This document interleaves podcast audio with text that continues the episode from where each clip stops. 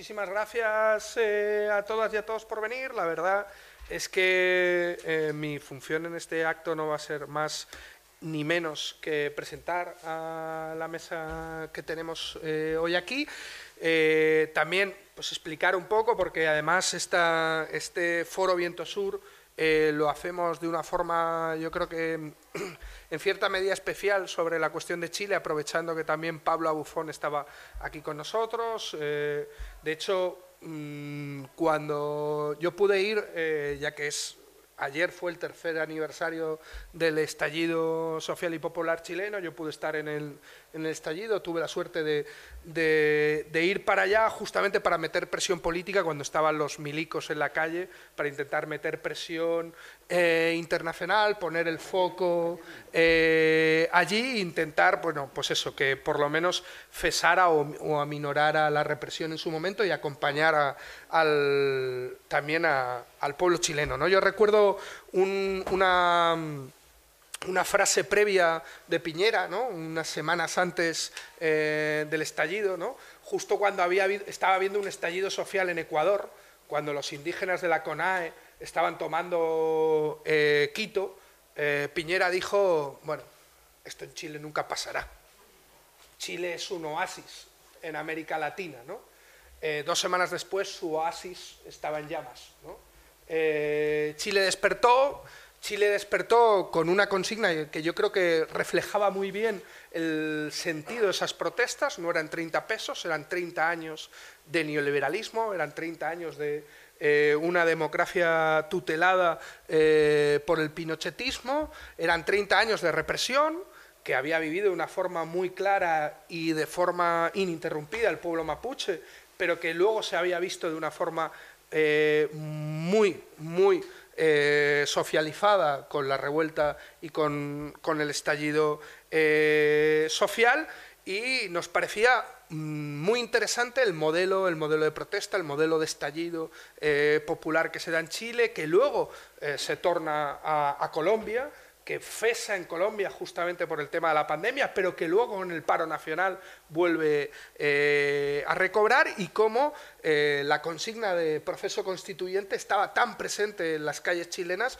cuando prácticamente eh, la izquierda no estaba en esas inicios de las protestas. ¿no? De hecho, solo se veía una bandera, que era la mapuche, y una consigna que era la Asamblea Constituyente. ¿no? Yo creo que era muy significativo de lo, que, de lo que se veía ahí. ¿no?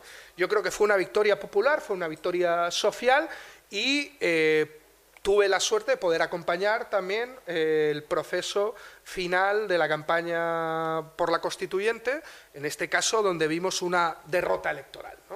Y unos días antes, hablando antes, unos días antes de la derrota electoral, hablando con Pablo sobre la posibilidad de montar una gira para explicar la victoria en Chile, ¿no? porque la idea era explicar la victoria en Chile, no explicar la derrota, ¿no?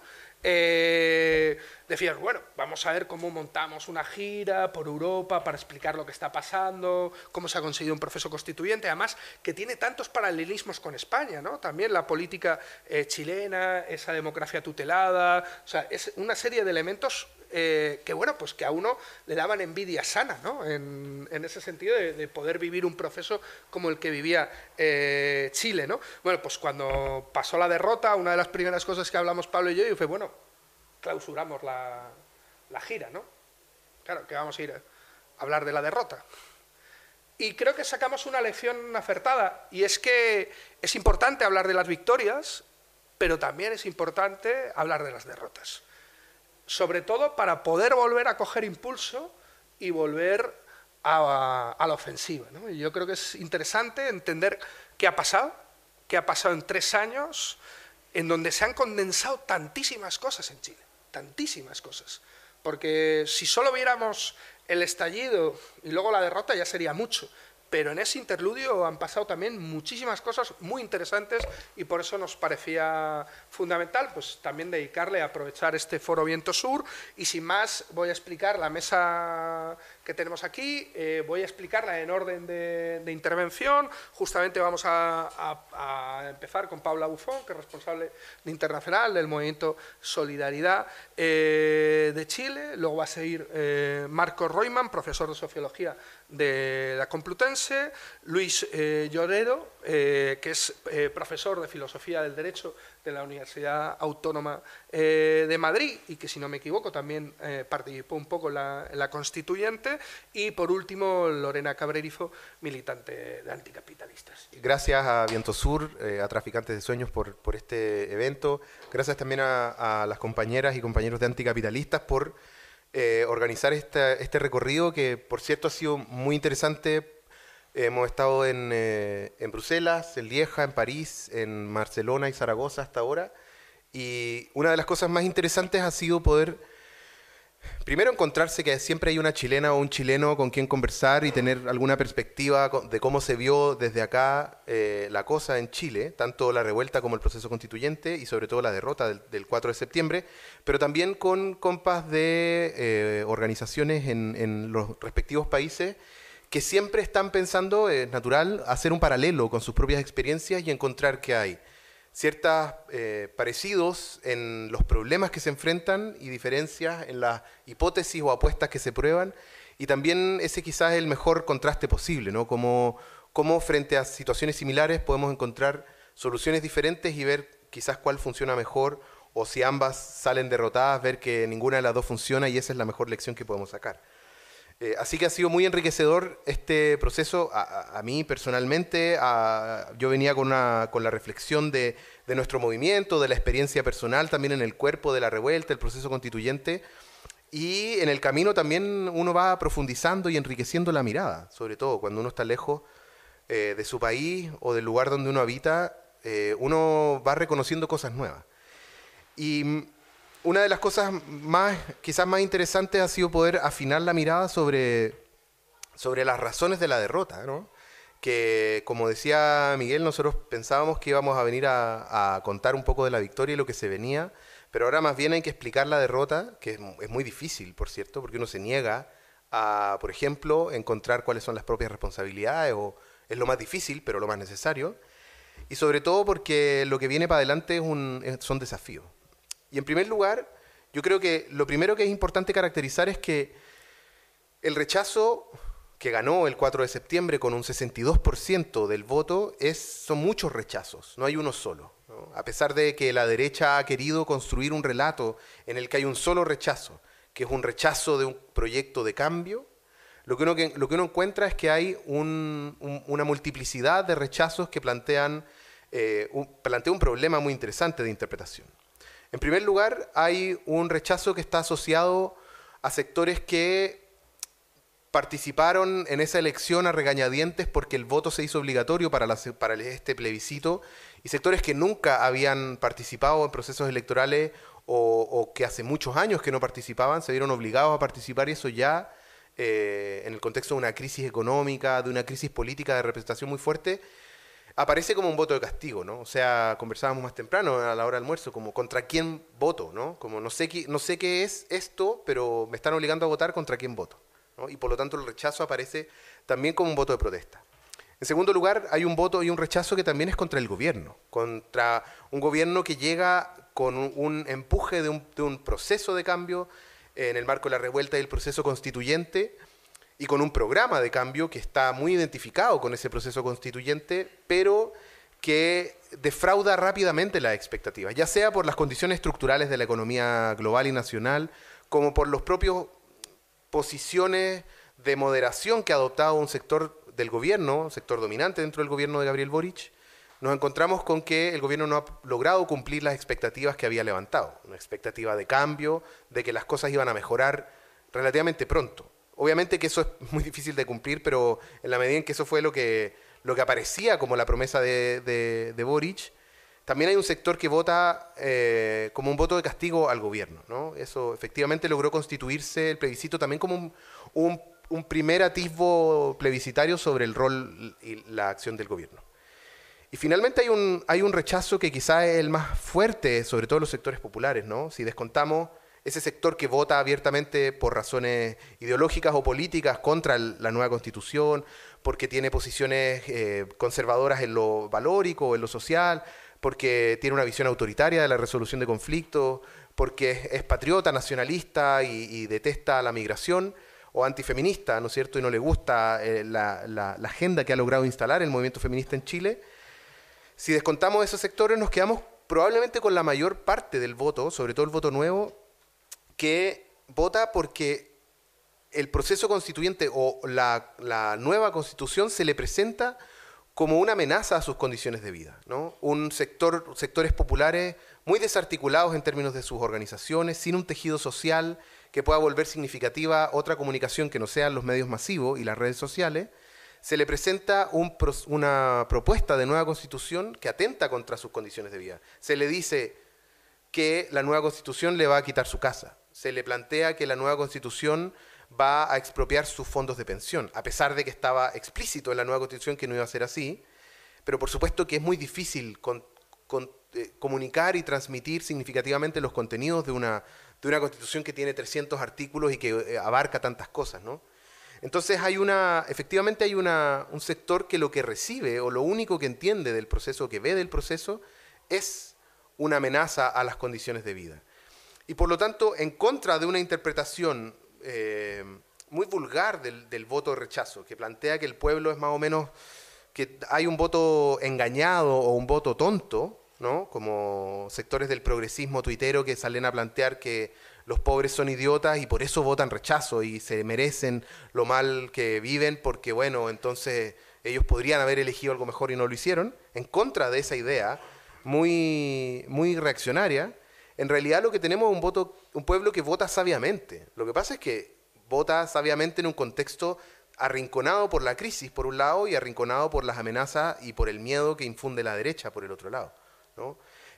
con una izquierda en el gobierno muy debilitada y una izquierda, una izquierda fuera del gobierno concentrada en el proceso constituyente sin muchas capacidades de llegar a esos sectores. Entonces nos encontramos con un escenario muy difícil, es un escenario muy difícil para ganar eh, el proceso constituyente. Tenemos que volver un poco hacia atrás al momento en el que eh, voy a ir como de, de adelante hacia atrás, un poco buscando algunos hitos. A lo largo del proceso constituyente, se había logrado conseguir una mayoría de sectores independientes, de movimientos sociales o de izquierda, algunos de los cuales sin experiencia política, sino solo la experiencia de la revuelta, los había llevado a estar ahí como representantes en la Convención Constitucional. La derecha, por supuesto, se dedicó a plantear que era una institución caótica, ¿no cierto?, poco seria, que tenía a, a algunas personas que habían participado en las movilizaciones como una compañera que, se, que en las movilizaciones se disfrazaba de Pikachu, ¿no es cierto? Y que aparecía ahí como una especie de símbolo de lo que había sido la revuelta, ¿no? Como un, de, esta, de esta estética caótica de la revuelta y como una creatividad muy surrealista, y aparece ahí como representante y lo que sale a decir la derecha y los sectores de centro es como, es una, una constituyente de digamos, de inexpertos, ¿no? No es lo que necesita Chile. Chile es un país serio, sus tradiciones republicanas y democráticas requieren personas de otro calibre, ¿no? Y entonces ellos destruyen de algún modo o buscan destruir la credibilidad de la constituyente con ese tipo de cosas, como si la política fuera solo para expertos y no la pudiera hacer cualquier persona en la medida en que está involucrada en su propia vida, ¿no? Y la política nos atraviesa. Y esa es una, una de las razones que va construyendo la ventaja de la derecha en el proceso, que es logran mostrar que el proceso constituyente es un proceso caótico y poco serio del cual no se puede esperar nada. ¿Y por qué hacen eso? No es solo porque, eh, porque efectivamente, si uno ve el detalle, el proceso fue profundamente serio y quizá el más democrático que hemos tenido en la historia de Chile, que es donde efectivamente se logra representar ampliamente a los sectores populares en su diversidad, de los sectores medios y profesionales que logran acceder a la universidad, tener un posgrado y ser constitucionales eh, porque tienen una cierta llegada, profesores de, derecho constitucional, qué sé yo, hasta sectores populares sin experiencia política, pero que saben que tienen, un, tienen por fin un cierto protagonismo, desde la revuelta un protagonismo en el destino de su propia historia y de su pueblo. Y lo que pasa es que en el momento, en mayo del 2021, cuando se eligen las y los representantes de la convención, la derecha queda en una minoría absoluta. ¿no? Ellos habían construido un marco constituyente donde las decisiones, donde los acuerdos de normas tenían que ser de dos tercios. Y por lo tanto la derecha sabía que iba a perder, pero al menos apostaba a tener un tercio. Y ni siquiera ese tercio lo logran. O sea, la derecha ni siquiera puede tener un rol significativo dentro de la convención para frenar los, acuerdos que pueda establecer los otros sectores. Y eso significa que toman la decisión, ¿no es cierto? Esto lo podemos ver en retrospectiva, de poner en primera plana a los sectores más recalcitrantes de la derecha y de la ultraderecha, que se dedican a generar escándalo tras escándalo, siendo, declarando posiciones racistas, clasistas dentro de la convención, y la derecha dura, tradicional, con más aparato político, se concentra en hacer la campaña contra la convención y sobre todo la campaña por el rechazo. O sea, empiezan a preparar el escenario. Toman una decisión táctica muy sabia, que es no, entrar en el debate constitucional, no debatir el contenido, sino más bien construir por fuera la, disputa política más grande que ellos ven, ¿no? Y más atrás de eso, lo que tenemos es una revuelta eh, que impulsa una fuerza de cambio que tiene al menos tres características que yo creo que son relevantes. En primer lugar, la revuelta tiene un carácter muy solidario en la medida en que la chispa, ustedes sabrán, la chispa fueron las y los estudiantes secundarios que a través de evasiones masivas en el metro protestan contra el, aumento de la tarifa. Y lo hacen no porque su propia tarifa se vea afectada, porque los estudiantes tienen un, boleto especial, igual que las personas mayores, sino que lo hacen por sus hogares, por sus familias, por sus comunidades. Por lo tanto, es una revuelta solidaria. Y eso es relevante para el, resto del proceso. Segundo, tenemos una revuelta que rápidamente se vuelve eh, intergeneracional, donde vuelven a involucrarse sectores que habían participado en la lucha contra la dictadura y que estaban más o menos desmovilizados o, acotados a sectores de lo cultural o lo social y vuelven a la primera plana de las movilizaciones, en las asambleas territoriales, en, los movimientos sociales. Y finalmente es una revuelta política, no solamente una revuelta eh, que sale a las calles a expresar un descontento. Como bien planteaba Miguel, la consigna por la Asamblea Constituyente o la nueva Constitución aparece los primeros días de la revuelta. Y también la renuncia de Piñera, el presidente, por haber declarado la guerra al pueblo y sacar a los militares a la calle. Y también, finalmente, el fin de la militarización, de la represión y la violación a los derechos humanos. Esas son las características de la revuelta que, si uno empieza a ver el, desarrollo que, tiene el proceso de cambio abierto por la revuelta, se, se empiezan a repetir a lo largo del proceso. Ahora, en esta retrospectiva uno puede volver a ir hacia adelante y decir, bueno, mm, cuando uno se pregunta por qué ganó el rechazo, eh, primero, nadie creía, nadie quería creer, entre nadie creía y nadie quería creer que iba a ganar el rechazo, ¿no? Estábamos todos más o menos convencidos de que ganaba. ¿Por qué? Ah, por dos razones. Uno, porque todos los hitos previos, políticos, relevantes de medición de fuerza, nos habían dado una victoria. Ganamos el apruebo, el primer plebiscito para cambiar la nueva la constitución por un 80% contra un 20%. Y eso fue un golpe de fuerza importante de la, del proceso constituyente. En segundo lugar, la elección de convencionales tuvo estas características, una mayoría antineoliberal. Luego, la misma constitución que fue aprobada mayoritariamente por acuerdos que superaban por mucho eh, los dos tercios, o sea, con grandes acuerdos, teníamos una constitución muy progresiva. Y finalmente, eh, había, a pesar del avance de la extrema derecha, había ganado un gobierno que era muy proclive y que defendía y se identificaba con el proceso constituyente. Eso significa que teníamos todos eh, los momentos, digamos, de medición más cuantitativa de fuerza muy, muy, ah, muy favorables al espíritu de la revuelta y a su eh, expresión en el proceso constituyente. Pero resulta que habían otras cosas que no habíamos logrado, que no podíamos medir. Una era el voto obligatorio, como decía, cuatro millones nuevos de votantes que votan en su mayoría por el rechazo. Luego, una, un, nivel de desarticulación del tejido social que la revuelta, que ninguna revuelta probablemente puede reconstruir, ¿sí?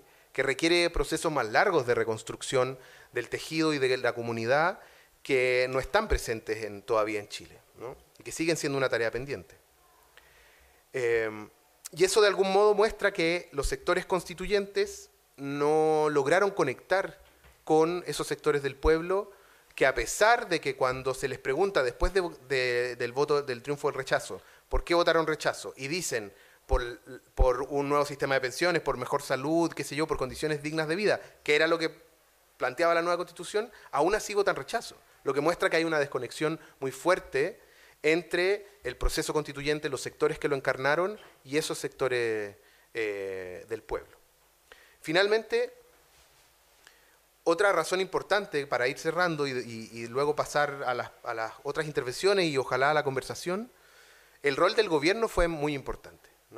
Eh, el gobierno que ganó con un, con un empuje eh, muy, con, mucha fuerza, ¿no? fue el presidente más votado de la historia, con una diferencia del voto con el, el candidato de la extrema derecha que fue importante, que logró movilizar un voto que no había votado por él en primera vuelta, sobre todo porque eh, eh, al otro lado estaba la, extrema derecha, pinochetista, em, fue un gobierno que ha, tenido muchas dificultades por el escenario global de crisis, por la dificultad de, poner eh, en curso un proceso de redistribución de la riqueza en Chile, ha tenido muchas dificultades para implementar su programa.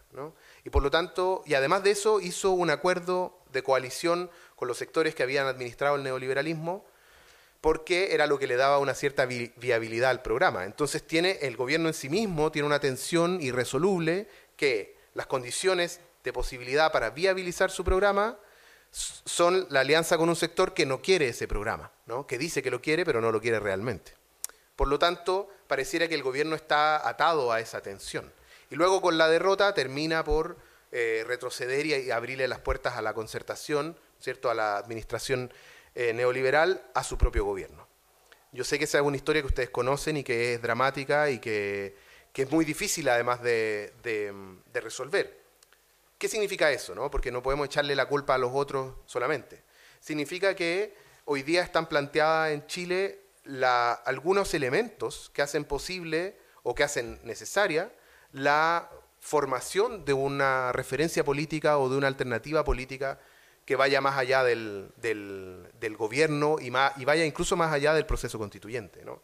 Los movimientos sociales y la izquierda, independiente del gobierno, tienen una experiencia política en el proceso constituyente en la revuelta. Tienen un programa en la nueva constitución, una base al menos programática que les permite, nos permite plantear un horizonte de cambio y tienen un proceso de articulación que significó la revuelta y el mismo proceso constituyente que hoy día nos permite plantear que están las condiciones para construir una fuerza política independiente del gobierno que pueda proyectarse más allá de lo que han sido las luchas sociales en Chile y lo que ha sido una experiencia de la izquierda radical más bien minoritaria y marginal. Esa es la tarea que está planteada y en eso es lo que estamos trabajando.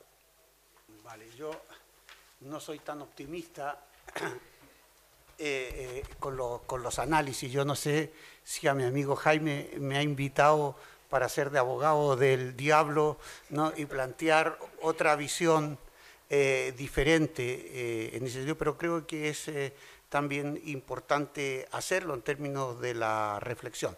Quisiera en todo caso agradecer a Viento Sur ¿no? la invitación desde luego a mi amigo Jaime, que ya nos conocemos 40 años, lo cual significa que todos los 40 años se utiliza para muchas cosas. Esperemos que esto sea para bien, es una amistad que nos reconocen las luchas antifranquistas y después en otras eh, luchas eh, más. Por el acento sabrán que soy chileno de origen, llegué aquí en el año 74, ¿no? aquí me quedé, lo cual no significa que me desvincule de la realidad latinoamericana y también chilena y también eh, agradecer a Traficantes de Sueños y la posibilidad también de haber un viejo amigo al cual no veía hace mucho tiempo, ¿no? a Miguel, y reunirnos aquí para reflexionar. Yo eh, lo que eh, voy a plantear es que yo creo que ha habido un falso debate y una falsa manera de ver. No estamos ante un proceso constituyente, estamos ante un borrador en una asamblea, es decir, no es una asamblea constitucional, es una convención constitucional, cuyo objetivo era producir un borrador que sería después debatido según las condiciones, más allá de si ganaran los dos tercios, dos tercios, etcétera, que sería discutido curiosamente por un poder constituido, es decir, por un poder donde el poder constituyente no tenía ni fuerza ni legitimidad para imponer un proyecto, era un simple borrador, borrador que después sería refrendado por el proyecto constituido que era Cámara de Diputados y Cámara de Senadores.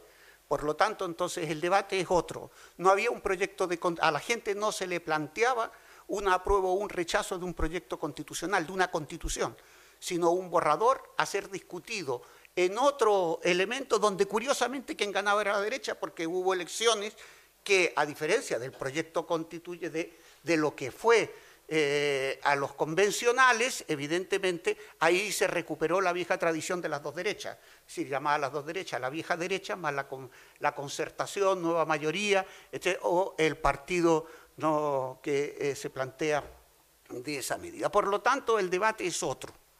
Más allá de los 388 artículos, ¿no? que hay que ver una, o sea, un borrador construido de 300 con un discurso, pero eso no me voy a meter en ese ámbito porque no me parece el adecuado en esta dinámica. Estoy tapando el reloj y no estoy viendo... Ah, ah, vale, genial. Entonces, hay varios elementos para poner el plano. Estamos ante un proceso que no es una asamblea constituyente, sino una convención constitucional. En esa convención constitucional se iba a redactar un borrador que sería presentado el día 4 de septiembre para que la gente lo aprobara o lo rechazara. Bien, y aparte de eso había un suprapoder que era los diputados y senadores elegidos no hacía mucho, es decir, a posteriores de la convención, que ahí el marco global era en el Senado la derecha la domina y en la Cámara de Diputados, según las relaciones que hay, pues evidentemente la cosa está así. ¿Eso qué significa? Que el escenario político es otro. Entonces, claro, cuando viene el llanto de que hoy la constitución y tal, perdona, es decir, de que estamos hablando, ¿no? De un borrador. Y después veamos qué es el elemento que se... Entonces hay un Chile, que es el Chile que presenta la derecha, después el otro Chile oficial que se presenta post-Boric, y después el Chile de la convención, como si se acabara el liberalismo, se acabó el neoliberalismo, estamos todos en el mundo perfecto que va a ser, pero no era. Boric gana con votos prestados frente al miedo de que gane Katz. Segundo, hablar de la campaña del miedo en un país donde hay un monopolio de los medios de comunicación, y me van a perdonar, yo he vivido campaña del miedo desde 1964 para adelante. Entonces, eso no me sirve. La guerra psicológica no me sirve, porque es tanto como decir que la gente también es idiota. Es decir, votaron mal por una parte y por otro, tenían el miedo de la campaña del miedo del anticomunista, que le iban a quitar la casa, le iban a quitar los hijos, antes eran, se los iban a llevar a Rusia, etcétera, etcétera, etcétera. Ese es un discurso que de la Guerra Fría y no me voy a meter en ello. Por lo tanto, para ponerlo ya que estamos aquí, es como si se hubiese redactado un borrador con convencionales que salieron elegidos. Aquí en España vamos a poner en el año del año 77, pero no se hubiesen disuelto las cortes franquistas. Entonces, los constitucionales del 77 hubiesen presentado el borrador de la constitución a las cortes franquistas. Eso era Chile. Así de claro. Entonces, todo lo demás me sobra. ¿Vale? Porque entonces lo que hay es una mentira, es decir, se creyeron la propia mentira de estar transformando. El problema que era de Estado subsidiario a un Estado social de derechos. Ese era el gran debate, donde la derecha evidentemente se lo planteaba en una constitución que tampoco era la constitución de 1980, porque según no las reformas de 2005 del señor Ricardo Lagos, etcétera, etcétera, lo habían firmado Ricardo Lagos, todo el gobierno de Bachelet en 2005. Ya no era la constitución de 1980. Si lo era, a ver, quiero que me entiendan bien, no estoy diciendo que no sea la constitución de Jaime Guzmán ni de Pinochet, pero lo que se hizo es decir, cuidado, hemos refundado un Chile democrático porque todos aquellos que firmaron la constitución del 80 han desaparecido. Bien, pensar que Ricardo Lago, pensar que Bachelet, pensar que todos estos iban a estar en contra de su propia constitución, más allá de los amarillos, es esquizofrénico. O es esquizofrénico o es de una ingenuidad política impensable. Ni la convención, claro, es decir, otra cosa es que la convención constitucional no fuera representación del Chile político más despreciado en términos de los partidos políticos, que era otra cosa. Es decir, el grado de desprestigio de las instituciones, entre ellos el Parlamento y los partidos políticos, era lo que tenía la expresión en la convencional en la parte positiva. 101 de los 155 convencionales no pertenecían a partidos políticos, eran independientes, o independientes absolutos o independientes en las candidaturas de la de nueva de, de Dignidad o en la candidatura al Partido Socialista o en las demás candidaturas. Fíjense ustedes, 101 o 103 según se mire y después era paritario. Sí, era paritario en términos de vamos a ver quiénes son los que sean, son paritarios. Paritario en términos de género, sí, tenemos que arreglarlos, entonces voy a ser provocador en esto. Hay que alegrarse porque hay una mujer en el gobierno de Italia. ¿No? Es decir, ¿ese es el concepto de paridad? No. Entonces, las mujeres trabajadoras es una cosa, es el concepto paritario en términos de género es muy amplio. También en Gran Bretaña hay una mujer que es primera ministra, entonces hay que alegrarse porque es una mujer y tendemos a eso, no. Es decir, las luchas de las mujeres trabajadoras, las luchas de género están vinculadas también a un elemento de clase. Y eso desapareció. Desaparecieron todos esos elementos de la convención de la convención, entendido en términos de lo que después fue la constitución. Después, si queréis, entramos a, a plantear el, debate. Por lo tanto, ese es el primer elemento. Segundo elemento que es importante para destacar de Chile es que no estamos ante un gobierno de izquierda. Es decir, no hay un proceso de transición política. Entonces, intentar comparar a Salvador Allende con un estudiante de 35 años que no tiene ninguna trayectoria política, salvo el ser presidente de una asociación de estudiantes, me parece una falta de respeto enorme hacia la historia de Chile. No, eh, eh, por lo tanto, no estamos ante un gobierno que iba a romper con el neoliberalismo, iba a romper con un marco específico de las articulaciones. Otra cosa es el discurso. Somos en contra del neoliberalismo, sí, muy bien, lo que ustedes quieran, pero en la constitución chilena y el propio Boric, no, en Chile había un dicho que decía, se vende Chile tratar con Frey, en el año 64-65 y ahora se vende Chile tratar con Boric. Vean ustedes la articulación de Boric ¿no? en, Naciones Unidas. Tenemos litio, tenemos esto, tenemos lo otro, vayan ustedes a invertir. ¿no? Es como aquí en el gobierno de Felipe González, ¿no? Solchaga le dijo, venga, este es el mejor momento para ganar dinero en España. ¿no? Ese era el ministro de Economía, eh, el mismo Michel, el ministro de Economía de Chile, o etcétera, etcétera. Por lo tanto, el imaginario que hay, claro, lleva después a un elemento de no entender emocionalmente que uno quería y pensaba que esa constitución, pero si uno lee la constitución, las clases sociales, mm, es decir, eh, en los convencionales, vamos a decir, es decir, cómo se llevan a cabo la articulación de los derechos, no había posibilidad ninguna de rearticular ni la nacionalización del cobre ni ninguno de los eh, materias primas que hay. Por lo tanto, hay una idealización también de la Constitución. Segundo, tercer elemento, ¿va a haber Constitución en Chile? Claro que sí, y va a ser muy similar a esta, porque todos están de acuerdo en que debemos de pasar de un Estado subsidiario a un Estado ¿no? social de derechos.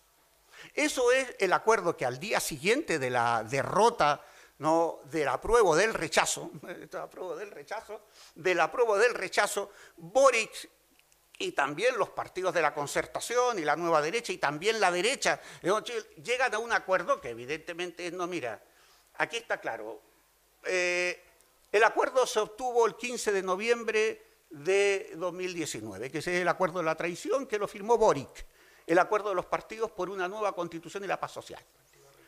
Entonces, a partir de ahí se produce otro fenómeno que es, aduciendo un golpe posible de Estado, que es el ruido de sable, ¿no? es decir, con el ministro en su momento, en su momento de Piñera, no se llega después a un acuerdo justamente en diciembre de los dos tercios que en el fondo venía a garantizar que la cosa iba a seguir como iba a seguir. Por lo tanto, yo no es que sea positivo, o negativo, sino se han inventado una historia de un, de, de un proceso asambleario constituyente que no lo existe, que no fue tal. Y que por tanto, a partir de ahí, evidentemente, quienes se vincularon directamente a aprobar la constitución se encuentran con un problema que la gente votó malestar Votó malestar cuando votó a Ricardo Lago, votó malestar cuando votó a Bachelet, votó malestar cuando votó a Piñera y votó malestar en el sentido, pero el malestar hay que transformar un proyecto político. Si la política exterior de este gobierno, como dice su propio programa, es una política turquesa, ¿no? el concepto de política turquesa es lo verde de lo ecológico con el azul de los mares, entonces el verde y el azul dan el turquesa, y lo que se quiere es un gobierno turquesa, eso está en el programa. Entonces, claro, cuando uno lee ese, dice, joder, ¿dónde está la izquierda aquí? Bien, Para terminar, porque creo que ya estoy en... O sea, me quedan cuatro. ¡Oh, qué bien! Eh, yo traía... Eh, da igual. Entonces, el criterio es bien simple. No estamos ante un proceso de transición política como si fue el año 70, y no voy a resumir a eso, el gobierno de la Unidad Popular fue un gobierno de transición de la vía chilena al socialismo. Aquí lo que teníamos era un proceso de transición, en el mejor de los casos, si así lo entendían los votantes de Boric, uno, que evitara la, la extrema derecha con Cax, y dos, que hiciera posible las transformaciones de un capitalismo con rostro humano el que el New York Times, es decir, el que la revista Time no le dedica una foto a nuestro querido presidente Gabriel Boric y dice el nuevo guardián del orden, es significativo. ¿no? Por lo tanto, todo lo demás es emoción, pero no hay realmente un análisis político de fondo de entender que el gobierno, hoy el gobierno de Chile, bueno, ayer, simplemente, es decir, es cosa cuando estaba diciendo los militares decían que estaban, digo, coño, me estás hablando de ayer en Santiago, en Valparaíso, que me han llegado. Bien, y después la propia acción de gobierno, tercer elemento para entenderlo, no se puede hacer una votación más allá de la obligación del voto, que estoy de acuerdo, deteniendo a Héctor Yaitul, es decir, deteniendo ¿no? a un dirigente mapuche, no se puede...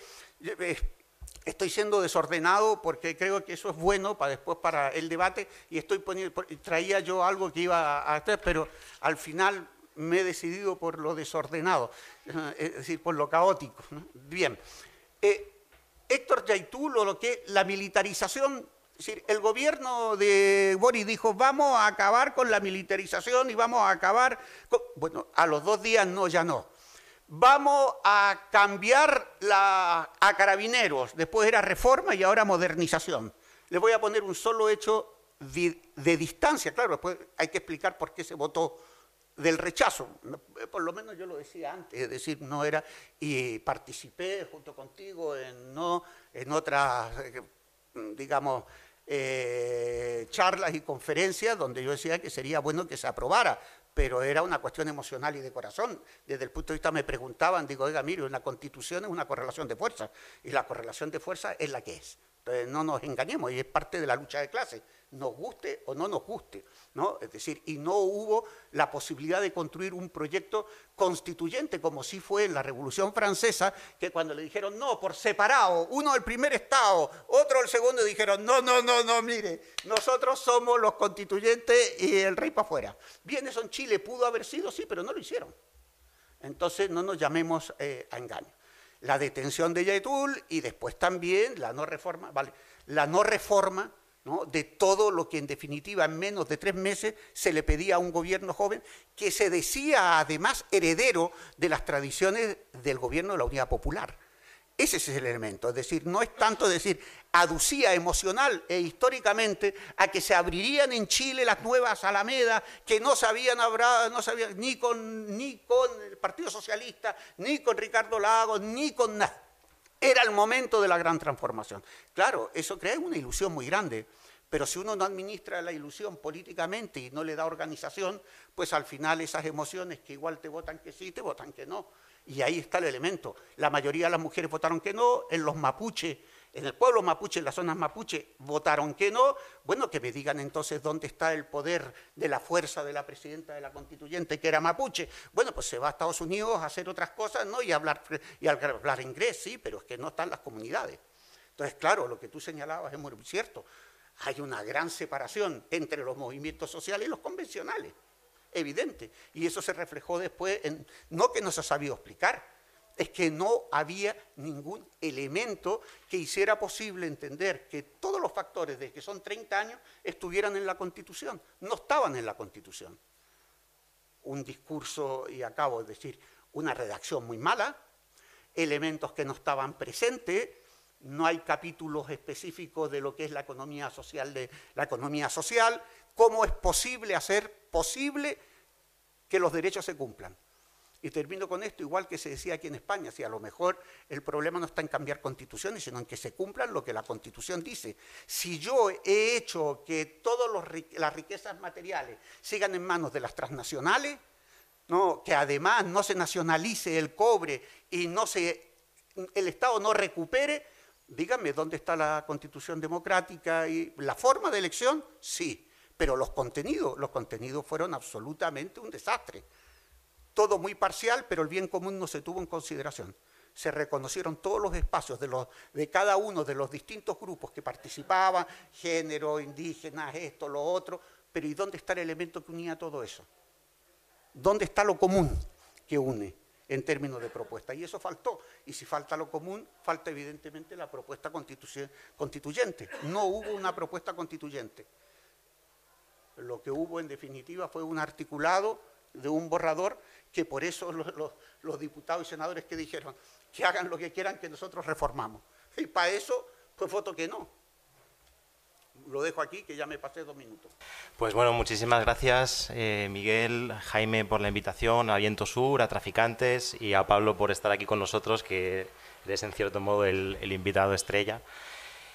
Eh, digo esto porque, eh, porque a mí siempre me da un poco de pudor hablar de países que no son el mío, ¿no?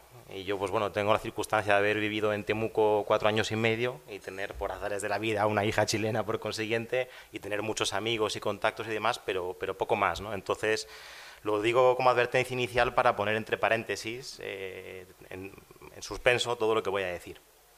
La verdad es que no estoy muy de acuerdo en principio con el análisis eh, de Marcos. Eh, no tanto por el pesimismo, porque la verdad es que soy pesimista ahora mismo, me siento bastante desolado y como tantos colegas chilenos, un poco de luto eh, por lo que ha sucedido. Em, aunque el luto, pudieras decir, viene de más atrás, es un largo luto que ahora, digamos, que se sella aún más, se profundiza aún más con esta derrota mm, electoral constituyente.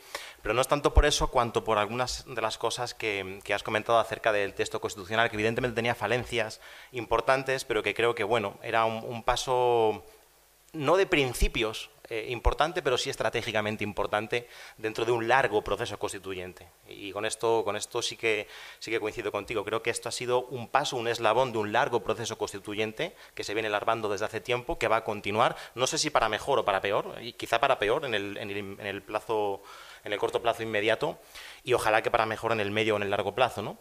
Pero era un paso importante, un eslabón importante, yo creo, que se ha perdido y que, y que ahora nos coloca en una peor posición que la que estábamos antes. Esto tiene que ver con una cuestión que pensaba abordar al final de mi intervención, pero la introduzco ahora y después la retomo al final, que tiene que ver con el papel que le debamos o le podemos otorgar al derecho en los procesos de transformación social y de crítica con, el orden establecido, que yo creo que es siempre poco. Es decir, el derecho no, no, puede hacer mucho. Yo soy profesor de filosofía del derecho y cuando tengo a los estudiantes de primero, que hace años que no los tengo, pero cuando tengo a los estudiantes de primero, llegan y les digo, ¿qué narices? Bueno, suelo decir, ¿Qué, coño le suelo decir? ¿Qué coño hacéis aquí? Es, la peor carrera que podíais haber elegido. Es una carrera fea, triste, eh, aburrida. El derecho es la herramienta del poder, es una herramienta diabólica. Eh, bueno, en fin, no, no, me gusta nada. Y como herramienta de transformación social, me parece que a veces depositamos esperanzas absolutamente indebidas en el derecho, ya sea el derecho internacional, ya sea el derecho constitucional o ya sean otras ramas del derecho. ¿no? Y en ese sentido soy siempre enormemente suspicaz. Pero bueno, hay que jugar con él. Hay que jugar con él. La cuestión es que eh, uno puede plantearse la pregunta a priori de ¿debe utilizarse el derecho en todas sus formas como herramienta de emancipación social? Te la puedes plantear a priori y responder sí, no. Pero creo que no es bueno planteársela a priori, sino en, contextos concretos. ¿no? Y este contexto concreto que hemos vivido recientemente en el proceso constituyente chileno, creo que en este proceso concreto la respuesta ameritaba un sí en este contexto, con estas condiciones, tal como se ha dado este proceso constituyente, impulsado por un estallido social en el que había elementos de empoderamiento social considerables, en el que había elementos de toma de conciencia importantes, en el que había participación de movimientos sociales de todos los colores, comunistas rojos, ecologistas verdes, feministas morados, etcétera, etcétera, que de alguna manera lograron tejer algunas alianzas que fueron eh, sinérgicas, por utilizar esta palabra que es fea, pero que hoy día se ha vuelto común y con, con la que nos entendemos. Creo con esas condiciones y algunas más que si queréis repasamos después, valía la pena decir, utilicemos con, los dedos en la nariz y, con, un poco, con un poco de pudor y siempre con desesperanza en el medio y largo plazo, utilicemos la herramienta constitución como ley de leyes, como ley superior, dentro de una de, una lucha más amplia, que incorpora más vectores y que tiene otras canchas, además de la cancha puramente constitucional. Y en ese sentido, soy pesimista, pero no tanto por las razones que tú invocas, como por el hecho de que creo que se ha perdido una oportunidad importante dentro de un proceso que es, que es mayor, y ahí sí que te doy la razón, sin duda alguna. Bueno, luego retomamos esta cuestión. Yo quería, lo que, te, lo que preparado era un, esbozo de análisis acerca de las causas del rechazo que tú ya has eh, comentado, entonces no voy a detenerme demasiado en muchas de esas causas particulares que tú has, yo creo que, espigado muy bien sino en, intentar hacer una reconstrucción de esas causas que se han venido invocando en los últimos días en la prensa, medios especializados, políticos, eh, etcétera, ¿no? Eh, y que yo he dividido en dos bloques. Yo creo que podríamos, si queréis, sintetizar eh, las muchas eh, críticas que se han hecho y los muchos factores que se han mencionado para explicar el rechazo en, lecturas, digamos, mediáticas de por qué, por qué se ha rechazado y lecturas de índole política. No quiero decir que las lecturas mediáticas y las lecturas políticas sean distintas ontológicamente, es decir, lo mediático es político y lo político es mediático, por supuesto, pero a efectos del análisis, pues creo que se puede hacer así, ¿no? Y, según, según la, propuesta de reconstrucción que yo sugiero, eh, poner mucho el acento en las lecturas mediáticas no es muy productivo a efectos de, reconstrucción del tejido social para catapultar de nuevo el, proceso y en cambio las lecturas políticas sí que son en cierto modo fecundas para dar pasos adelante. ¿Qué entiendo por lecturas mediáticas de la explicación del rechazo? Dos tipos de, interpretaciones. Por un lado está la idea según la cual ha triunfado el rechazo tan masivamente, tan contundentemente, porque la derecha orquestó una campaña muy efectiva, muy sagaz desde mucho tiempo atrás, con muchos meses de antelación y eso consiguió posicionar una serie de asuntos que tocaron la fibra sensible de los chilenos, me van a quitar la casa, vienen los indios que tienen privilegios y me van a arrebatar los derechos de los chilenos y, esto va a ser el país de los mapuche, etcétera, etcétera, y, todo ese discurso mediático que se generó terminó, eh, digamos, haciendo virar la opinión pública en un sentido fuertemente reactivo contra ese texto. ¿no? Y por otro lado hay una explicación que intenta hacer autocrítica desde algunos sectores de la Convención que pone el acento en es que no guardamos el debido decoro en la convención. Es que ahí estaba la tía Pikachu haciéndose fotos vestida de Pikachu, es que aquí estaba eh, este, un convencional tocando la guitarra en medio del, hemiciclo, es que aquí eh, había unos indígenas haciendo saumerios por los pasillos del Congreso y dando una imagen horrorosa. Y se ha puesto mucho el acento en la falta de sabiduría, la falta de pericia en el manejo de los medios de los movimientos sociales que venían de un trabajo eh, con sectores populares, con sectores sociales, pero que no entendían bien las dinámicas de la política institucional y los entresijos y los decoros que se deben guardar en sedes eh, jurídicas como esta. ¿no? Yo creo que ambas, ambos factores, que sin duda son importantes como elementos explicativos, de alguna manera dejan un poco sin responsabilidad o exculpan eh, a algunos responsables importantes también en el nivel táctico y estratégico del rechazo, que son en, buena medida la socialdemocracia chilena y en parte también el Frente Amplio. ¿no? Por ejemplo, la autocrítica de es que los convencionales hemos sido poco serios, yo la escucho eh, invocar siempre por parte de gente como Fernando Atria o gente perteneciente a la socialdemocracia que dicen, ahí habíamos unos cuantos que sí éramos serios los juristas, los abogados de profesión, los que tenemos una trayectoria, los que sabemos cómo funciona esto, y había otros que no eran serios, ¿no? Y estos malograron la convención. Hombre, yo creo que eso es una, nueva visión elitista de los procesos políticos y constitucionales que lo que trata es de reconducir el futuro del proceso constituyente que efectivamente sigue en marcha a quien siempre quisieron que tuviera la batuta que son los sectores de las élites, ya sea académicas, ya sea políticas tradicionales de Chile. ¿no? Entonces, eh, hay que hacer autocrítica, sí, pero no pongamos el acento tanto en, ese elemento de autocrítica. ¿no? Em, y luego, en un segundo bloque, os decía, estarían las lecturas políticas, que me parecen más fecundas, insisto. ¿Qué entiendo por lecturas políticas? Pues lecturas que sitúan el fracaso en el largo plazo, que, creo que es algo importante de hacer y creo que es algo en lo que tú, Marcos, incidías y en lo que ahí sí estoy de acuerdo. ¿Y a qué me refiero con el largo plazo? Bueno, a explicar una serie de em, elementos constitutivos y utiliza la palabra constitutivos deliberadamente porque forman parte de la constitución social, en el sentido de Ferdinand Lasalle. ¿no? Nunca hubo una hoja en blanco, esto es así.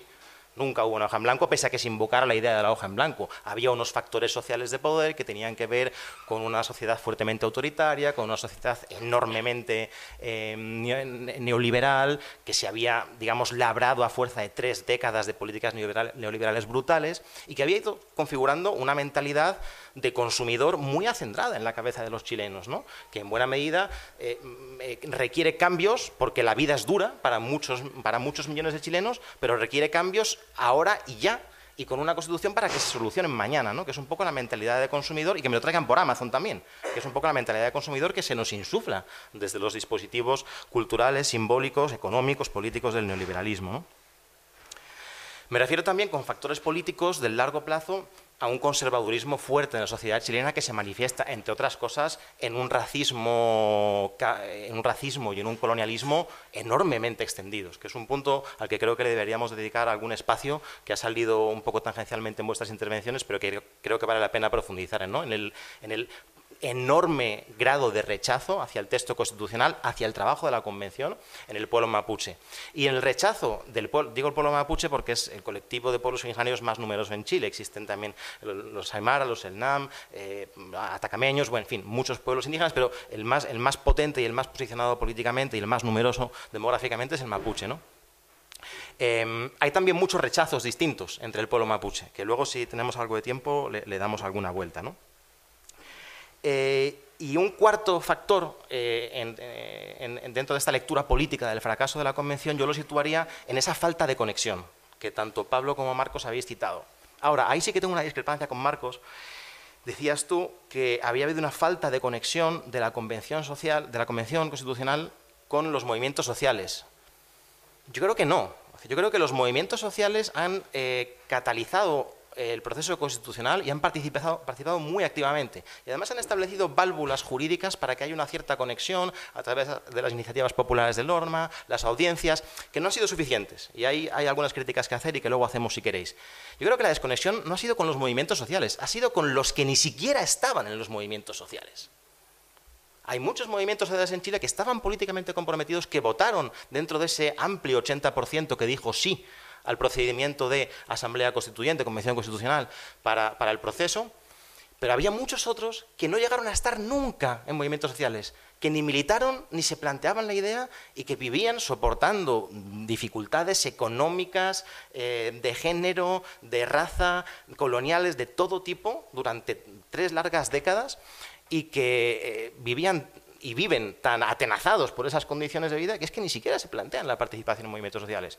Y también por una, un, mundo de ideas, como decía antes, eh, sellado a fuego por el neoliberalismo, que digamos, no, no, no, no facilita la participación política o neutraliza la propia idea de siquiera imaginarse en participar políticamente. ¿no? Y esa, esa la desconexión fue, por tanto, con ese grupo al que ni siquiera los movimientos sociales lograron enganchar. Y ahí es donde yo creo que está estratégicamente en el medio y en el largo plazo el trabajo más grande que tienen que hacer tanto los partidos políticos tradicionales, que seguramente no lo harán porque ni se lo plantean, pero sí los movimientos sociales. Reenganchar a todo ese grupo de gente mediante un trabajo lento, que no se va a conseguir ni en los seis meses que anuncian ahora para el nuevo trabajo, ni siquiera en un año y medio si nos ponemos maximalistas con un nuevo procedimiento que dura un año y medio en un año, no, que va a exigir un largo proceso constituyente que va a ir más allá de la adopción de un nuevo texto constitucional para romper lo que, lo que, aquello que decía Marcos, en lo que sí que estoy de acuerdo, con esa dinámica neoliberal y por fin algún día quizá, ojalá,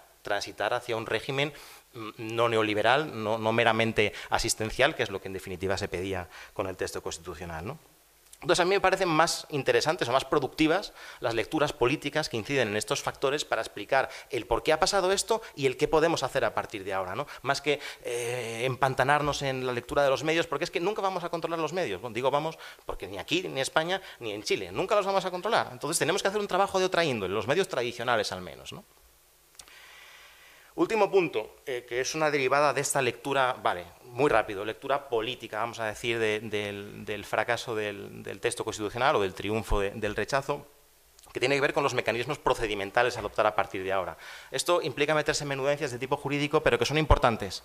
Em, y además lo que voy a decir probablemente no sirva para mucho porque el pescado ya está vendido prácticamente. Y mañana se entrega una propuesta en la que seguramente se van de, nuevo procedimiento para adoptar un nuevo texto constitucional, que implica que se han adoptado ya entre bambalinas una serie de mínimos, forma republicana de gobierno, respeto a los signos nacionales, la bandera, esto, lo otro, luego hablamos de ello si queréis.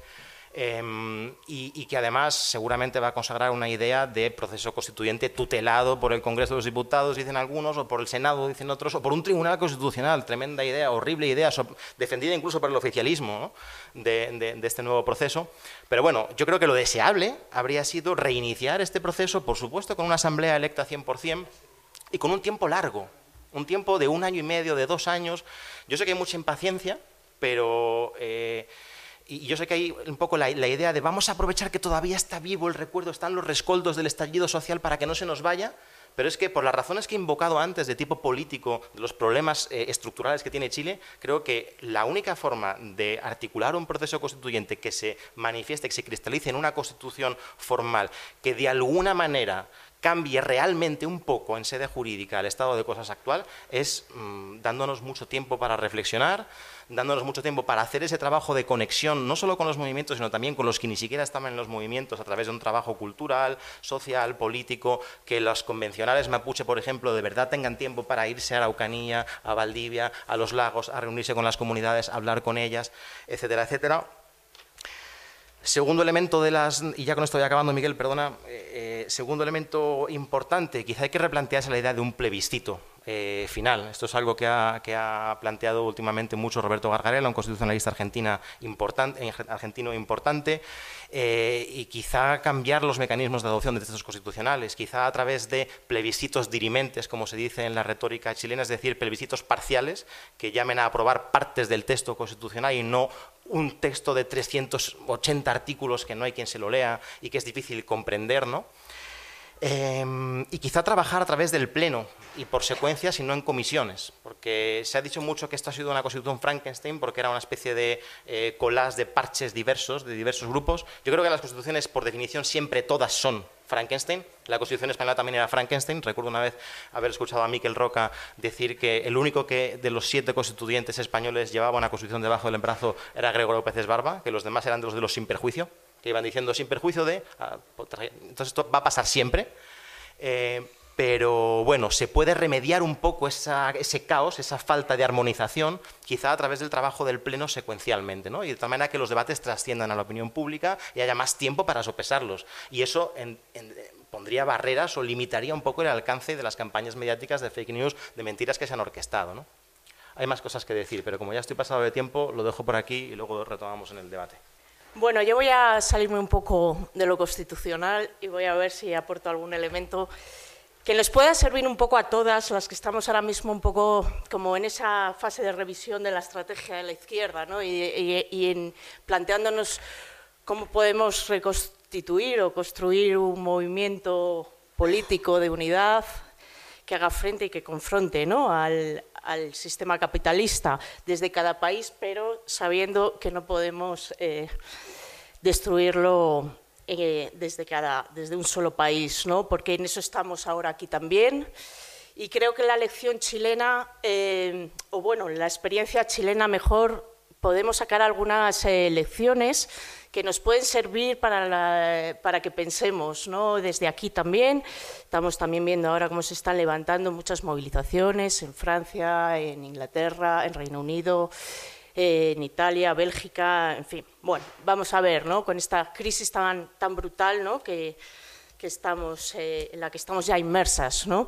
Entonces, bueno, todo análisis de, de estas experiencias, especialmente la chilena, ¿no? que, que si, como quien eh, dijo alguien, tierra pródiga en rebeldías, yo también voy a hacer esa prudencia o ese, ¿no? Eh, de no haber vivido este proceso, pero bueno, de haber más o menos siempre tenido interés. ¿no? En Chile estuve allí en el 2017, conocí a Pablo, entonces había mucha efervescencia ¿no? por la constitución del Frente Amplio, eh, se estaba constituyendo y era abril del 2017 y, bueno, eran las elecciones ¿no? en noviembre.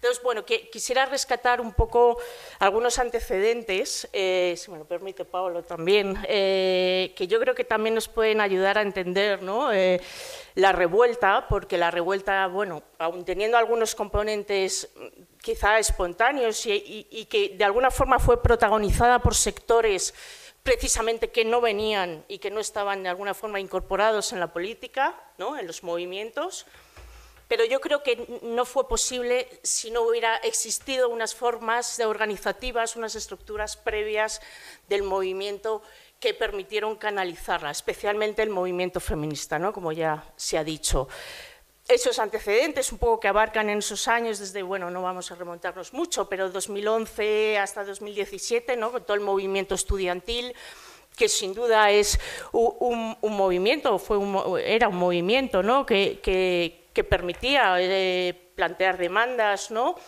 Mm, y que de alguna forma se estaba permitiendo vincularse con otros movimientos. Surge el movimiento No Más AFP, que de alguna forma bueno, plantea una de las demandas más transversales, ¿no? que de alguna forma interpelaba mm, no solo al pueblo de izquierdas, ¿no?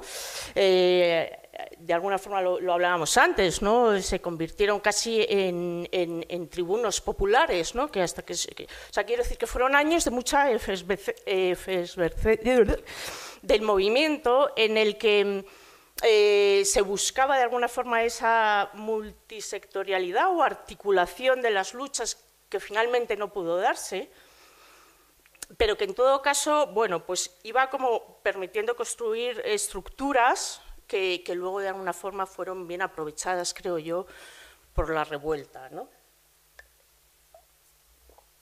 Em, eh, no hay que olvidar tampoco el intento de huelga del 2013, también con todos los sectores del movimiento estudiantil y parte de los sectores productivos que efectivamente bueno pues tampoco digamos tuvieron un resultado muy en ese sentido de cambio no eh, muy grande, pero bueno, eh, se estaba en esas. ¿Qué pasa? Llega el 2017 eh, con la que eh, la nueva mayoría de Bachelet de alguna forma deja un espacio ¿no? que de alguna forma también ocupa el Frente Amplio, ¿no? porque también el Partido Comunista ¿no? entra en esa nueva mayoría y bueno, pues de alguna forma el Frente Amplio también tuvo un impacto significativo en términos de, construcción subjetiva, si me lo permitís, de ese sujeto ¿no? político, eh, de, bueno, de organización del pueblo, de sus estructuras, ¿no? de, su programa.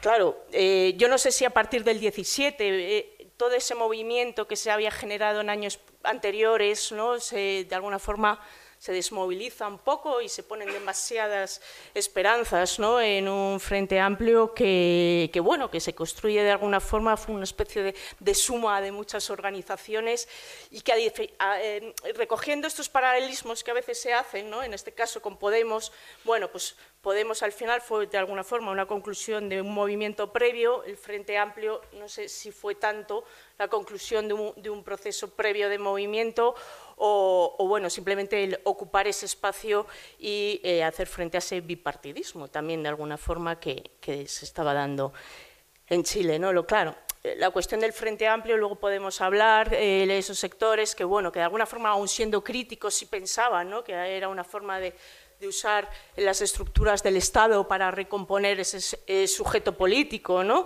Desde la base había otros sectores, obviamente totalmente críticos, ¿no? a, la vía institucional, pero bueno, en todo caso eso está ahí y de alguna forma, eh, bueno, creo que sí que explica el hecho de que se pudiera llegar al 2019 con una cierta, una cierta base, eh, una cierta estructura en el que la revuelta, insisto, que está protagonizada por sectores precarios del mundo del trabajo precario, que no tenían ni tradiciones, digamos, previas, ¿no? a, diferencia de ese sector, eh, digamos, de sectores de, trabajadores más industriales, con cierta, con cierta, porque esa es otra, creo que eh, el elemento del mundo del trabajo tiene que, salir en esta explicación también, ¿no? y, de, la historia chilena y la debilidad de los sindicatos chilenos, aunque luego vemos que la huelga del de, noviembre, que yo creo que es la huelga después de la revuelta, la del 12 de noviembre, creo que es el, factor que pone realmente en jaque al gobierno y que hace que eh, rápidamente suture ¿no? la revuelta, se suture la revuelta con ese acuerdo por la paz y la nueva constitución. ¿no? Y, me quiero detener en este momento porque yo creo que fue casi más importante esa huelga en términos que, eh, eh, si bien efectivamente el mundo sindical en Chile o el, eh, sí, el movimiento sindical siempre ha tenido una debilidad importante, la CUT ya veíamos que igual y pasaba del Partido Socialista ¿no? al comunista, lo que es el propio sistema sindical ¿no? en, en Chile que bueno, efectivamente dejaba una enorme población trabajadora fuera de la sindicación, es uno de los países con menor sindicación, ¿no? si no me equivoco, pero que en todo caso en la huelga de noviembre creo que que sí que se combinaron, se combinaron eh, ciertas experiencias de, de paralización clásicas de la producción con los métodos de la revuelta. Y eso creo que fue el éxito, de alguna manera, que hizo y que puso en jaque, insisto, al gobierno y que dijo, ojo, que igual esto puede, puede ascender y que fue lo que dio paso, creo, a, ese acuerdo. ¿no? Entonces, bueno, con todo esto quiero decir que, que, sí que había unos elementos, si bien, y no lo hemos comentado también, lo que supuso la, la pandemia, de alguna forma frenó toda posibilidad, si no hubiera habido pandemia seguramente estaríamos hablando de otra cosa, no sé si de un referéndum ganado o no, pero estaríamos hablando de otra cosa y eso permitió también recomponerse a la derecha, sin duda, ¿no? De hecho, creo que el propio, em, el propio acuerdo fue una manera de que la derecha dijera, sí, bueno, vamos, de recomposición, de recomposición clara, ¿no? De la burguesía y de la derecha que, permite ese proceso constituyente o asamblea. Bueno, no voy a entrar en esas disquisiciones entre constitucionalistas porque no. Pero lo que quiero decir es que dijeron, venga, abramos el, proceso en una lógica de modernicémonos o algo así, pero lógicamente sabiendo que no era su constitución y que no en ningún caso la iban a aprobar. Pero bueno, eh, eso hizo que pudieran pasar a la ofensiva con lo que habéis comentado luego de toda la campaña. Bueno, etcétera, etcétera. ¿no? Em, ya habéis comentado de alguna forma eh, los resultados ¿no? del referéndum, del propio proceso. Em, yo, em, una de las cosas que quiero resaltar también ya se ha dicho es esa desconexión con esos sectores. Y yo no sé Claro, para mí todos son un poco preguntas, ¿eh? por eso la, prudencia de no hacer aseveraciones, pero si la comunicación de ese trabajo que se hizo desde los movimientos para hacer llegar la Constitución, que pudo ser la mejor o, no demanda. Yo ahí tampoco me atrevo a decir, ¿fue una nueva Constitución la mejor demanda? No lo sé, pero sí era una demanda histórica y sí fue una demanda que aglutinó digamos, a todos los movimientos y en general a toda la población, porque se vio cuando se aprueba ¿no? Eh, con el ochenta y tantos por ciento. Entonces, bueno, eso es, eso es claro y creo que no es discutible. Pero si, lo que no sé es si luego, siendo una nueva constitución que efectivamente recogía todos los derechos sociales, políticos, civiles, etcétera, etcétera, si no eh, tuvo un efecto eh, disolvente, permitírmelo a mí de, decirlo así, de las, de las demandas concretas que de alguna forma un pueblo golpeado con una crisis brutal, que lo que pedía era poder retirar sus eh, AFP, sus depósitos, un pueblo que desde luego había sufrido una represión en la revuelta brutal y que Boric, que desde mi punto de vista es lo primero que tenía que haber hecho, no hizo, la cuestión de los presos políticos y de la, digamos, em, bueno, mm, compensación eh, por todos los daños, ¿no? no hizo, eso fue fundamental. Eh, y no sé si eso pudo, esa desconexión también tuvo algo de responsabilidad la propia convención de constituyentes y los propios movimientos a la hora de llegar a esos sectores más golpeados que al final estamos hablando de un norte también, bueno, eh, golpeado que además está recibiendo la migración de otros países, que está escuchando los discursos xenófobos de la derecha y que la izquierda no está digamos, encauzando eso bajo una campaña de solidaridad con las personas migrantes, todas somos clase trabajadora, etcétera, etcétera. Entonces, bueno, pues eh, al final esos cuatro millones y medio de, personas que se incorporan por el voto obligatorio, ¿de acuerdo?, al proceso de votación, bueno, pues estaban em, realmente eh, su, vida cotidiana, ¿no? marcada por la inflación,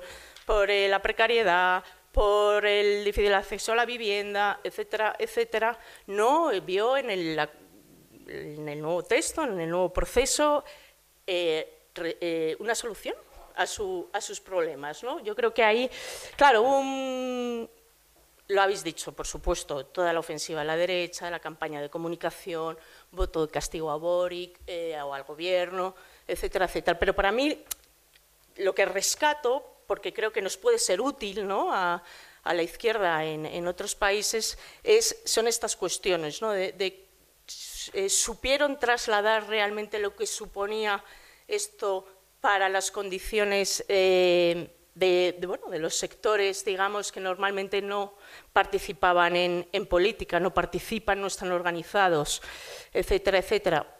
Pues bueno, lo dejo ahí como pregunta, pero creo que, que a lo mejor no, no, fue suficiente, ¿no?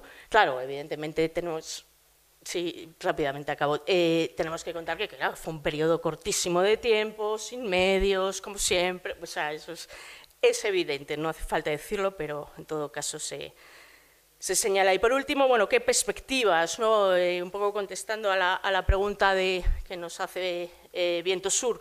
Bueno, está claro que estamos con un cierre por arriba del proceso, sin duda. Eh, creo que ya no se pueden depositar o, no se van a depositar las esperanzas en el, en el Gobierno eso está claro.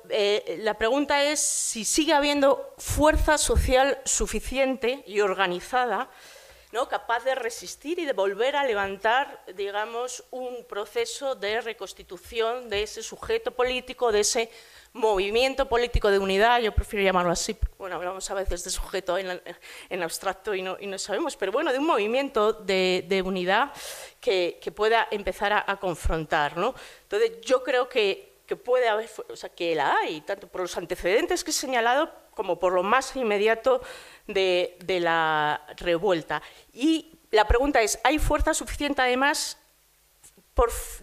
para, romper por fuera del Estado o necesitamos también ¿no? utilizar al Estado? Que para mí sigue siendo también la, pregunta. Entonces yo creo que como leí en algún artículo eh, sobre el análisis de Chile, creo que lo hablábamos antes, estoy de acuerdo con Pablo, yo creo que ahora lo puede ampliar.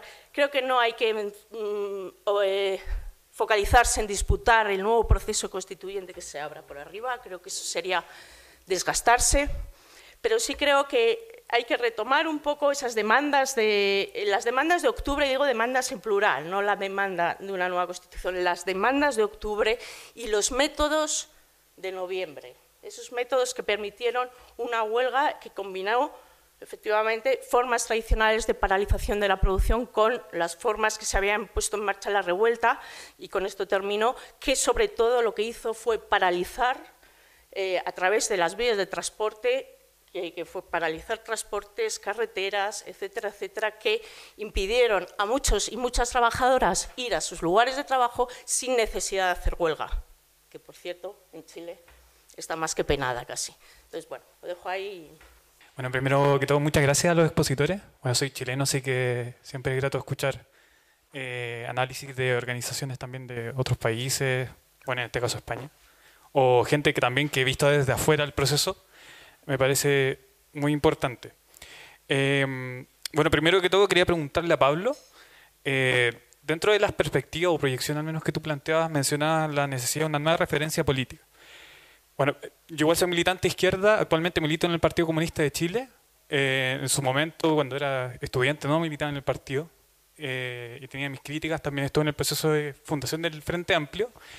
Y eh, creo que una de las dificultades que tuvimos justamente en ese proceso fue que la izquierda, a la izquierda, digamos, del PC, nunca tuvo o sintió la necesidad de la disputa política electoral.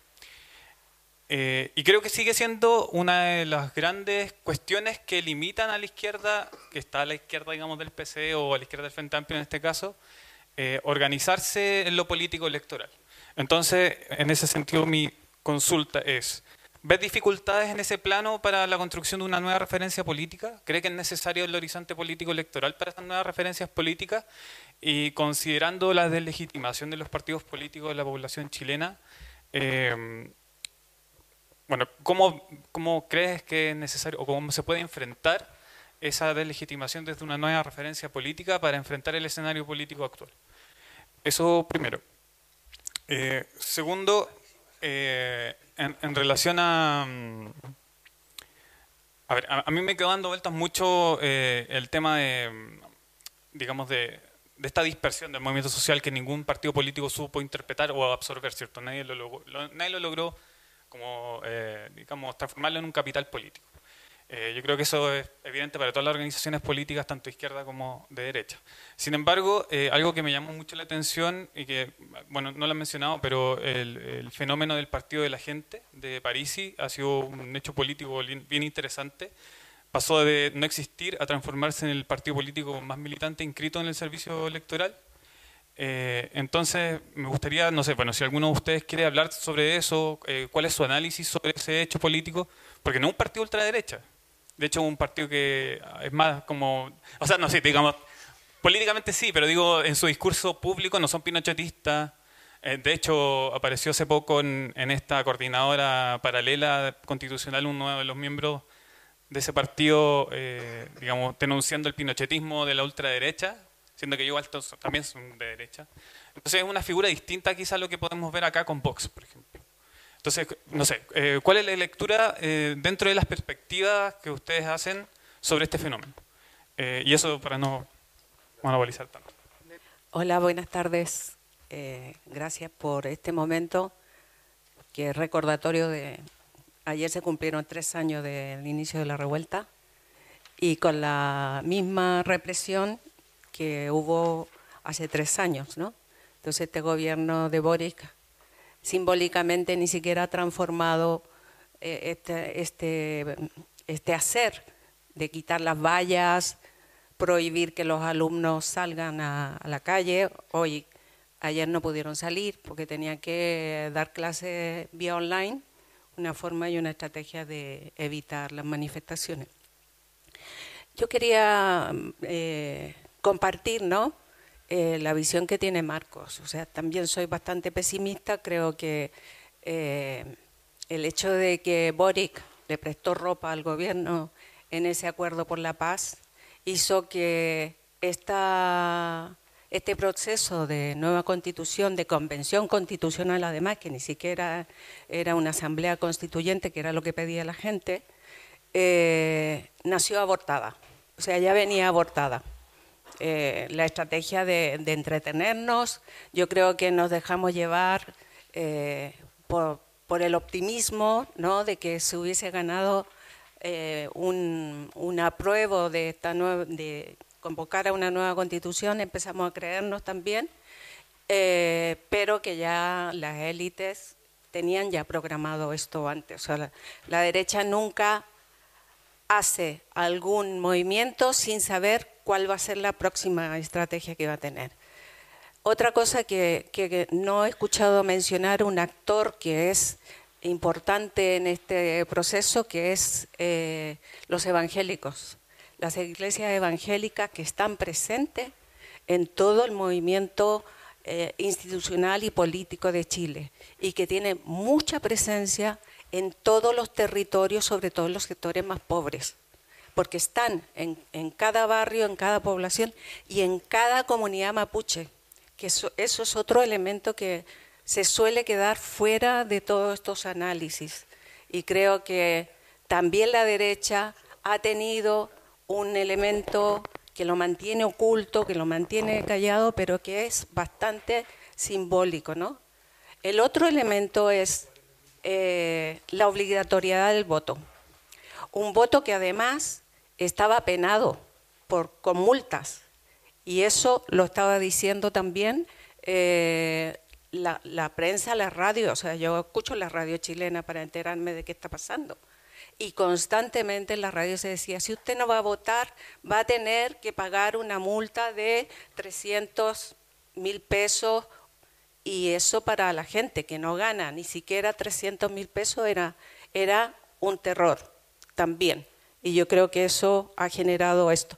¿Cuáles son las perspectivas? Pues yo creo que la verdad que no sé en estos momentos qué perspectiva puede haber, pero sí creo que hay que tener en cuenta este elemento, este actor que es la, mm, los evangélicos y en el caso mapuche, creo que hablar del caso mapuche sin tener en cuenta la historia y la trayectoria que tiene el pueblo mapuche, que no se siente parte de la institucionalidad chilena, que no va a votar.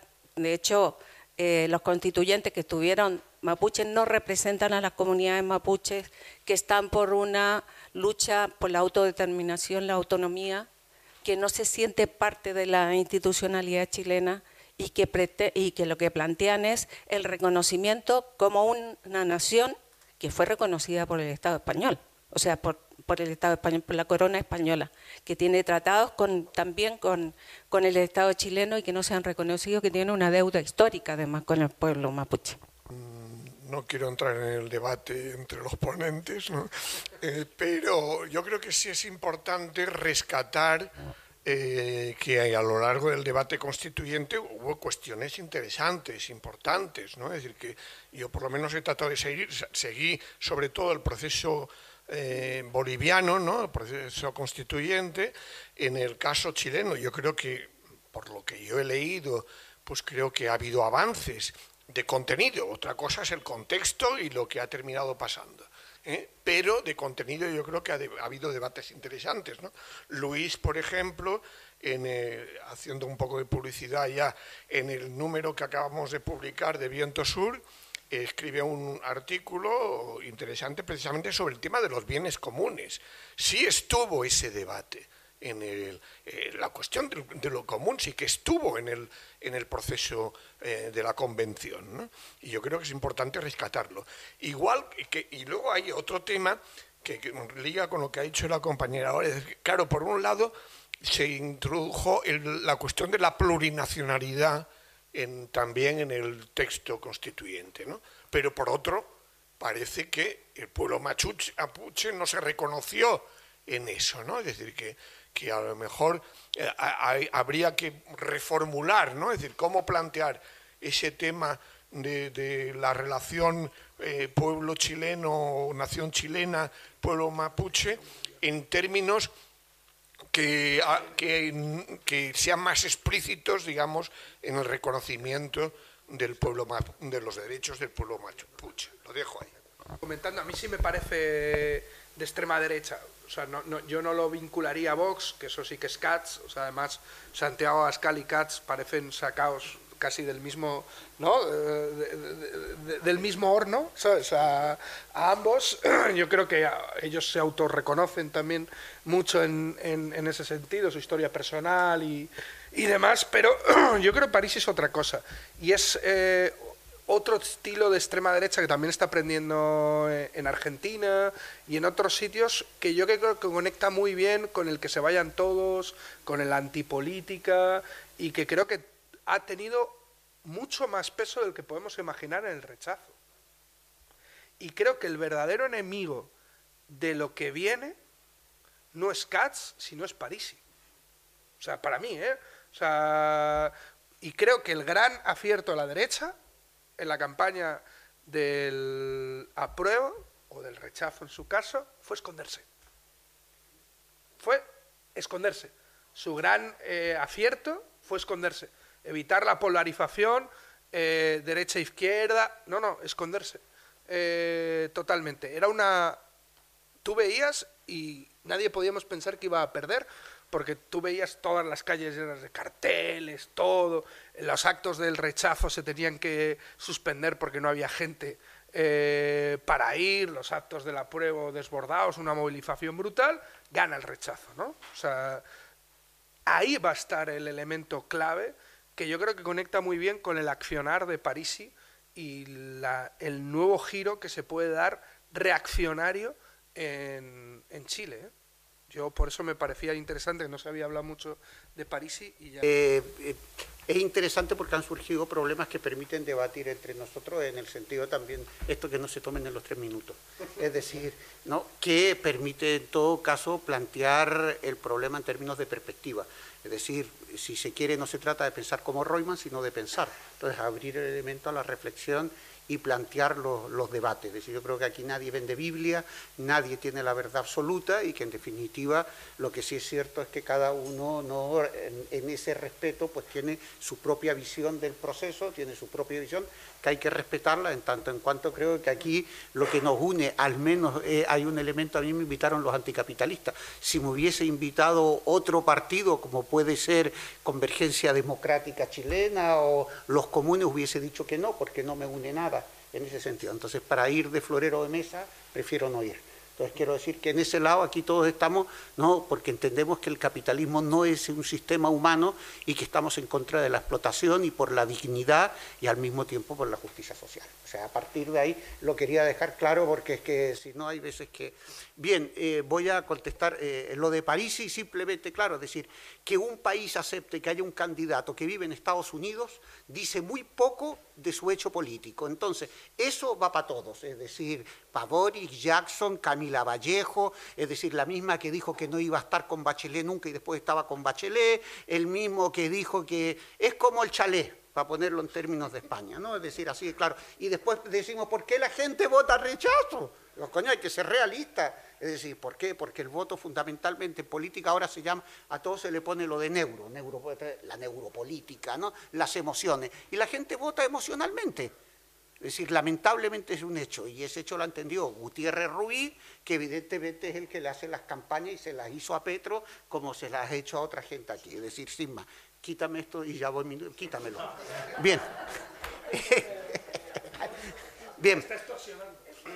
Bien, en Chile hay, por lo menos, comentado con algunos pues, amigos, incluso historiadores como Jorge Magasich, Sergio Gres y otros más, me decían, coño, hay grupos que yo pensé que ni existían de los... Pues voy a citar, los Aymara sí, los Rapanui, las Diaguita, los Kawawasak, y yo digo, coño, ¿dónde? Es decir, los Yagán y después los Changos, que estaban representados, por lo tanto también hay una diferencia con respecto a los mapuches. Y hay que entender que un Estado plurinacional en Chile no tiene sentido. Los mapuches, que son el sentido más amplio, hablan de recuperar territorios, territorios explotados por las madereras, por las salmoneras. Entonces dice, a mí lo del Estado plurinacional me la reflanflinfla. Es decir, yo lo que quiero es recuperar los territorios que han sido expropiados. Y eso tiene, claro, por eso después cuando va a la Constitución dice plurinacionalidad, sí, eso está en la mente de los intelectuales. Otra cosa, no porque le haga así y estoy diciendo que sea un intelectual, sino porque evidentemente no es lo mismo no es lo mismo en Bolivia, con un 50% de la población de Estado plurinacional, o en la CONAI en Ecuador, pero en Chile es la locura justamente de transportar experiencias que no lo son. Por lo tanto, es decir, yo diría que ese es un elemento. Me queda poco tiempo, es decir, cuando yo hablaba de los movimientos sociales que tiene que ver, me estoy refiriendo al movimiento obrero y al movimiento campesino. Es decir, que no están, sí, la CUT podrá ser muy pequeña, tal, pero aquí en España, en la constituyente, estaba UGT, estaban los dos grandes dirigentes del movimiento obrero, estoy hablando en el 77, en ese momento que venían de la clandestinidad. En Chile eso en la convención no estaba. Es más, cuando una parte de la candidatura del pueblo plantea a un dirigente del movimiento obrero de lo más respetado que era del cobre, ¿no? Como con candidato a presidente se le dice que no, dice, coño, joder, si este era el mayor representante del movimiento obrero. Entonces estamos hablando de los movimientos, tanto que se hablaba de la institucionalidad. Eh, por lo tanto, a eso me refería. por otra parte, eh, claro, es decir, hay un ejemplo de España. El estallido quedó sin efecto, sí, quedó más que estallido, hablaba de rebelión popular. Es decir, que me parece más... Las palabras, aunque tú digas que no son importantes porque definen lo políticamente, definen lo político. Si no tenemos palabras para enunciar el mundo, otros los van a anunciar por nosotros. ¿Y qué ha hecho la derecha? Anunciar por nosotros lo que teníamos que tener nosotros como proyecto. Entonces, al final vienen los brotes verdes, el neoliberalismo, el capitalismo de rostro humano, y nos quedamos con eso. No, hay que hacer la batalla por la guerra, por la palabra como decían los zapatistas. Y eso es importante. Y termino, es decir, en ese sentido, claro, No le pidamos a la derecha que haga propaganda por la izquierda. Pues eso es. Es que la derecha ha hecho campaña. ¿Qué ha hecho la derecha desde que yo lo conozco? Y hablo de Marx, Lenin, Engels. ¿Qué es lo que ha hecho cuando apareció la izquierda? Y cuando estaban los medios de comunicación, antes los periódicos, después los periódicos y la radio, después la radio, los periódicos y la televisión, ¿qué le estamos pidiendo a la razón? Que esté apoyando a la izquierda. Es como eh, estar llorando, como Pablete Iglesias y otros más. Es que me están haciendo una campaña. ¿Qué es lo que han hecho siempre la derecha? ¿Qué es lo que hicieron contra Salvador Allende? ¿Qué es ahora, cada vez que hacen una campaña? Joder, tío, responde, responde con proyectos. Devuélvele a Clarín lo que era el Clarín. Y se han callado todos. No, claro, Clarín era el periódico más leído, no era el Mercurio. Y sin embargo, todos los gobiernos ya se aquí termino. Es decir, ese es el criterio. Si no disputamos en el campo de batalla de las ideas y también de lo público en términos del espacio, de lo, de, lo que es lo que te dicen, pues claro, la, la, mentira va a triunfar, evidente. Se puede. Yo agradezco el ímpetu de Marcos. Yo tengo un desacuerdo fundamental, que es que me da la impresión de que Marcos vive en un mundo donde todo siempre ha sido igual y va a seguir siendo igual. Creo que hay, las coyunturas políticas van como cambiando los tiempos y por lo tanto también las tareas. Eh, yo creo que efectivamente las, convenciones, las asambleas constituyentes son los procesos constituyentes realmente existentes. ¿no? En Chile había una discusión sobre la asamblea constituyente y la convención, pero era como una idealización de algo que no existía y lo que realmente teníamos era lo que fue. Y entonces la pregunta era, o, nos involucramos ahí o no hacemos nada. Porque lo que pasó es que el pueblo se involucró en el proceso constituyente. No es que las vanguardias de los movimientos sociales dijeron, bueno, aquí vamos, sino que el pueblo estaba atento a ese proceso. Y el proceso constituyente, tal como era, se convirtió en el centro de la coyuntura política donde se podía disputar. La otra alternativa era no hacer nada. Eh, yo creo que yo incluso iría más profundo en la crítica a la Constitución, porque yo tampoco creo que las asambleas constituyentes sean la panacea, ¿no? Una constitución siempre es una correlación de fuerza en el marco del capitalismo, ¿no? Una constitución siempre es un pacto social que expresa una correlación de fuerza. Si no es en el contexto de una revolución, entonces nunca va a ser realmente favorable a la clase trabajadora. Siempre va a ser un pacto porque nos vamos a sentar en la mesa con la burguesía y sus representaciones políticas a establecer un pacto que medie, ¿no es cierto?, la crisis. Por lo tanto, tampoco es que, por eso digo, iría más lejos como si lo que uno busca es un proceso de transformación revolucionaria en clave anticapitalista, el proceso constituyente no nos sirve, ¿no? Y ahí Lenin lo, vio bien cuando después del, del, periodo revolucionario, después la asamblea constituyente era absolutamente irrelevante, pero fue una consigna política útil para movilizar en un determinado momento. Eh, y yo, creo que aun cuando la correlación de fuerzas sea desfavorable, hay que intervenir políticamente, ¿no? Y eso es, yo creo, una de las lecciones de este, de este momento.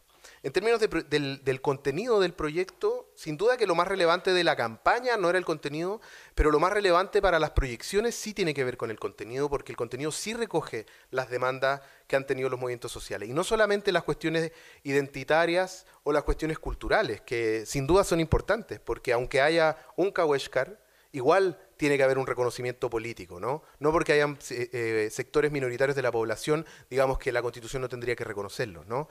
Y, el movimiento mapuche no es uno solo, tiene distintas posiciones. Un sector tiene una posición por la plurinacionalidad, otro sector tiene una posición por la autodeterminación del territorio. ¿Y qué es lo que pasa? Yendo aún más lejos.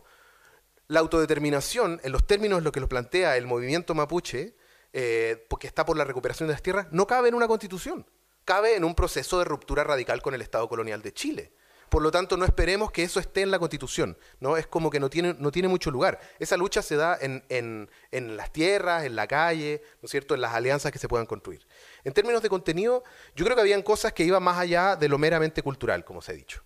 Por un lado, la creación de empresas públicas a nivel local y, nacional le, iba a permitir un rol más activo al Estado en la economía en un momento en el que se necesita una dinamización importante. Segundo, la desprivatización del agua en la clave de los bienes comunes estaba presente.